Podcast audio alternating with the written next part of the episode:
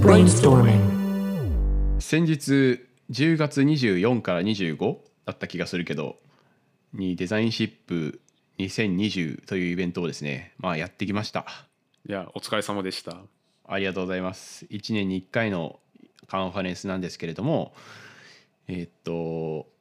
まあいつもはね去年とか東京国際フォーラムとかでやってて、うん。結構大盛況でかなり大規模な大規模なねカンファレンスだったんだけどそれをオンラインで、まあ、コロナ禍だからうん。オフラインでできないみたいになってでオンラインでやろうっていうことになったんだけど、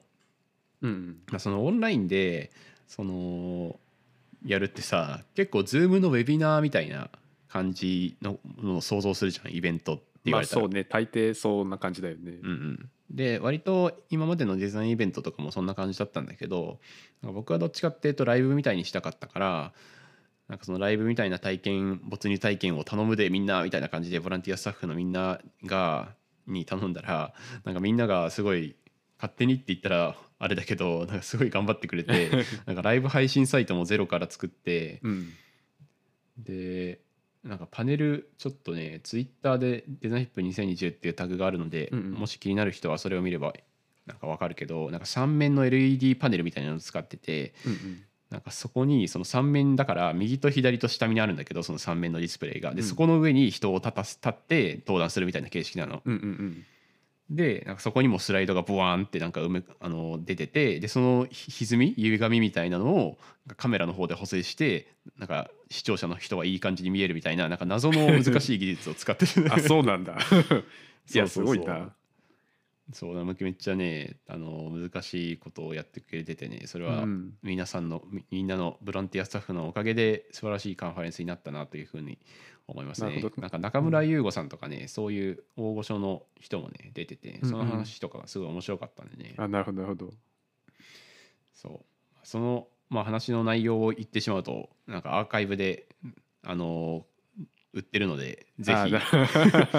気になる人はねデザインシップうん2020のアーカイブ購入していただければと思うんですけど、うんうんうん。まあ、こだわった点みたいなのがねいくつかあってなんかなんか本当はこんな話しないで iPhone12 の12が今朝届いたからその話をしたくてたまらないんだけど ちょっと、まあ、せっかくなんでねデザインシップの話しますと、まあこだわったポイントはさっき言った通りなんかライブ配信サイトに切り替えてえっとなんか没入感のあるようなサイトにしててでそこの配信サイトで何ができるかっていうと、まあ、スポンサーの人がまず、えっと、バナーを置けるということで、なんかあのスポンサーブースが置けないいじゃんオンラインだと、うんうんだからそれの代わりになんかバナーを置いてそこから誘導するみたいなことをちゃんとできるようにしたっていうのと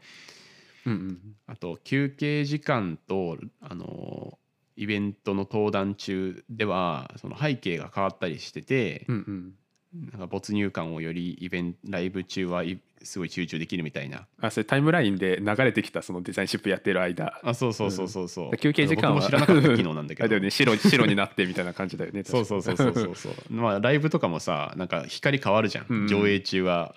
あの明るくあの暗くなるみたいな,、うんうんうんそういう感じをイメージしたらしくてあなるほど。すごいなと思ったのと。確かにめっちゃ没入感あるねそうそう。あとはなんかツイッターだけじゃなくてその場でチャットでいろいろコメントできるみたいな機能も作ってて、うんうん。でスマホでも見れるしパソコンでも見れるしタブレットでも見れるみたいなもう最強でしたね。なるほど。なんかストリーミングとかもスムーズにいけた、そう。それはねなんか Vimeo 使ったからああそうなんだ。そうそう Vimeo のあれ使ってるのでなんかあの途中でなんか画面配信がちょっとだけなんかわ画質が悪くなったのか分かんないけどなんかそういう感じの体験とかを言われた時あったけど、まあ、それはなんか多分自分の w i f i の家の w i f i のせいか Vimeo のせいという なるほどね。そういうことだと思う。う。ん。そう。だから全然ねなんか Firebase でバックエンドあれしてたんだけどなんか全く容量使わなくてすごいあそうなんだ。なって思った。うん。そうそう。でオンライン配信だからみんななんか本当に全国各地沖縄ほ上は北海道下から下は沖縄果てはなんかイギリスとかアメリカからもちょいちょいみたいな感じで、うんうん。結構なんか都内以外からもね見てくれてる人が多かったんだよね。あそうなんだ。うんそう。だからすごいそれはあのオンラインならではだなっていうふうに思ったのとあとなんかニューヨークとかサンフランシスコからも登壇してもらったりとか、うんうん。まあ、それもなんかオフラインカンファレンスだとあんまりしたくなかったからあえてうんうん。なんか、いやこっちに来てもらえない場合はトレーナーシップ登壇できませんすいませんみたいな感じにうんうんしてたんだけど、なんかそれはオンラインならではのできたことだなというふうに思いますね。確かにそうねそう思うとこれまで多分スピーカーも参加者も多分東京集中みたいな感じだったけど、そこの幅が広がるのはめっちゃいいね。そうそう。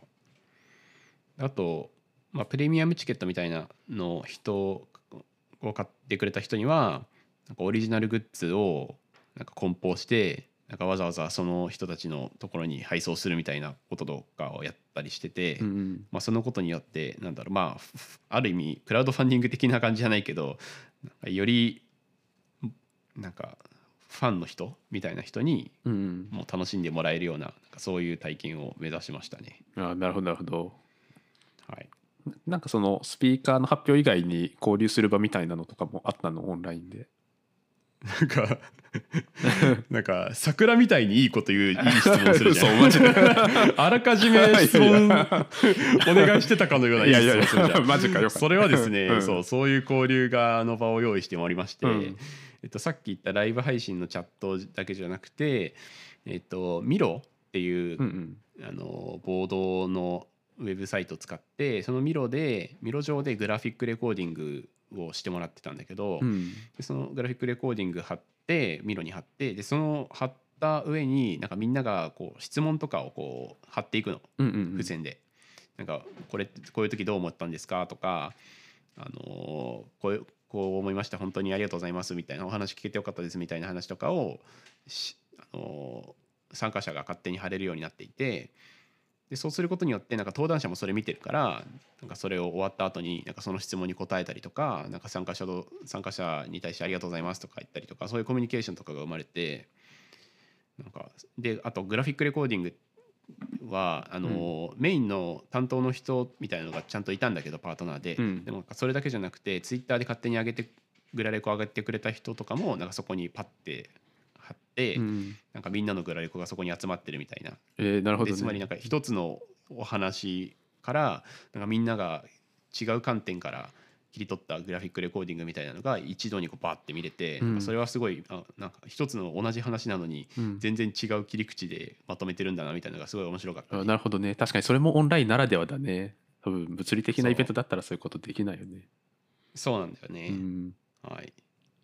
そういう感じでしたね。なのでなんかすごいオンラインならではなところ多すぎてなんかむしろでしかもなんかと当日のスタッフとかも少なくてよかったんだよ、逆に少なくしないといけなくてというのもなんか